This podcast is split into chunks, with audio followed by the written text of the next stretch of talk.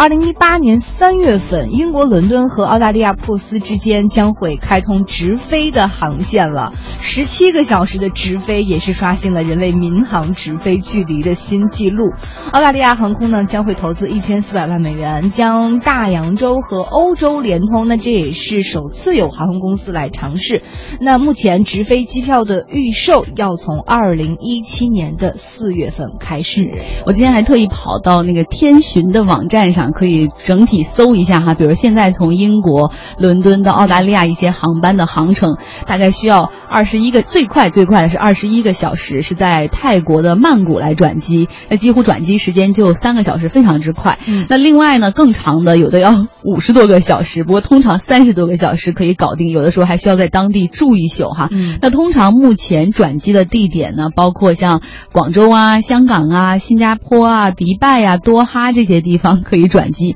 那推十七个小时的直飞航线，你看以前这么多飞机都是这样飞，都要转一次，那为什么澳航一定要推直飞航线？而推直飞航线在技术上可以吗？这油箱里的油够飞那么远吗？我们来连线一下民航资源网的专栏作家韩涛。空客的三八零，波音的七八七，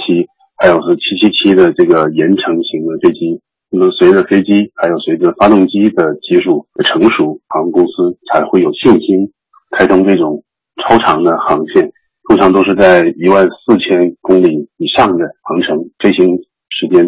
都超过了十七、十八个小时。那么澳航呢，在大概二三十年前，它开通这种去英国的航线，通常都要经停中间的一个经停点，他们可能会选择新加坡、迪拜或者香港。如果现在是可以有这种成熟的技术的话，还是可以做直飞，节约了很多时间。嗯，在技术上看来不存在问题哈。澳航会采用波音七八七来直飞，那直飞 direct flight 就意味着要携带更多的航油啊。像我们喜欢 F 一的都知道，你这重油策略肯定是费油，消耗的油会更多一点。那同时呢，它也要准备更多的机组人员进行一个轮换。你想让一个机长飞十七个小时，根本就不可能，也不够安全。所以说，这个航班的投入产出是不是会有些失衡呢？也想问问韩涛，澳航为什么一定要搞直飞？前澳航它每天都有一班从伦敦飞墨尔本和悉尼的航班，但这两个航班都是要在迪拜进停的。假如它现在开了伦敦到珀斯这样航线的话，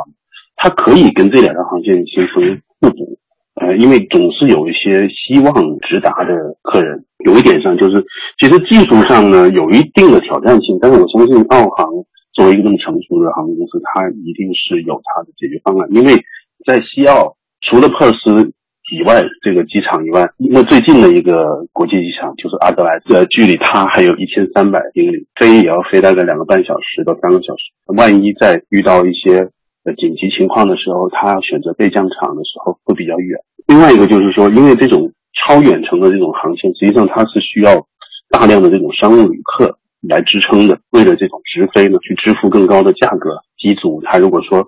呃，在十几个小时的航程，一般都是在配两套甚至三套的机组完成整个航班的飞行的。那么，所以这个成本是是是会增加。说它能不能吸引说呃澳洲国内的客人从珀斯出境？因为这个毕竟珀斯一直都不是澳洲一个比较好的出境门户。嗯，大家如果了解澳洲的话，都知道珀斯是在西岸啊，而这个悉尼、墨尔本，包括布里斯班，他们全部都在东岸。那这个珀斯那个位置也显得比较尴尬。如果一个客人他从伦敦直飞这个珀尔斯的话，他再转乘国内航线再回到悉尼和墨尔本，大概也要五个小时左右。所以澳大利亚人会不会愿意说我在国内来倒一下，然后为了从珀尔斯直飞伦敦，这个也不得而知哈。那跟大家说一下，目前呢，世界上直飞航班距离最最长的时间最长的是阿联酋航空，它从迪拜飞往新西兰的这个奥克兰这座城市的航班大概是十六个小时三十五分钟，也差不了太多哈。嗯，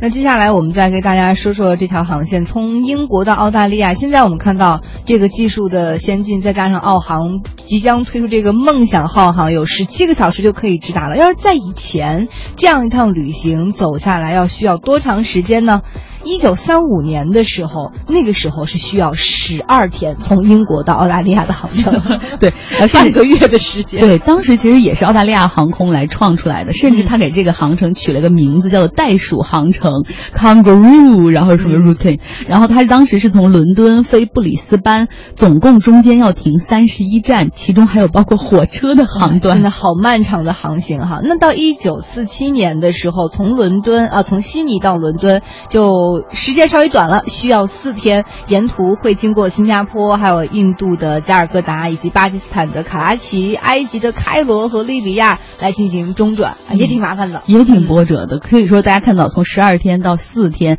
到现在的二十多小时，到未来的十七小时，有人还说，我刚才在搜新闻的时候还看到有人说，在二零三零年，如果到时候飞机采用一种新的技术的话，可能会更短，几个小时就能到了。哇，这个世界的距离在不断的缩短哈。那今天我们也想就这个空中航行跟大家互动一下，大家在这个之前的生活和旅行当中经历过最长的航线是从哪儿到哪儿，多长时间？大家在飞机上都做了一些什么事儿呢？先来看看我们的有一网友是 Today，他说，呃，他最长的一次是飞法国巴黎十一个小时，说一般呢在这个飞机上就是看电影啊、看书啊、睡觉啊，说这。一次航班一上去就要空姐要了一瓶洋酒喝，希望一觉睡到天明。可没想到飞机碰到了气流，震荡的很厉害，很难受。最后是喝了几杯热巧才好的。对，呃，我也是一上飞机消磨时间最好的办法就是吃饭的时候来杯酒，然后同时开始看电影，一会儿就就困了。如果不行就拿出 Kindle 再看一会儿，就更催眠了。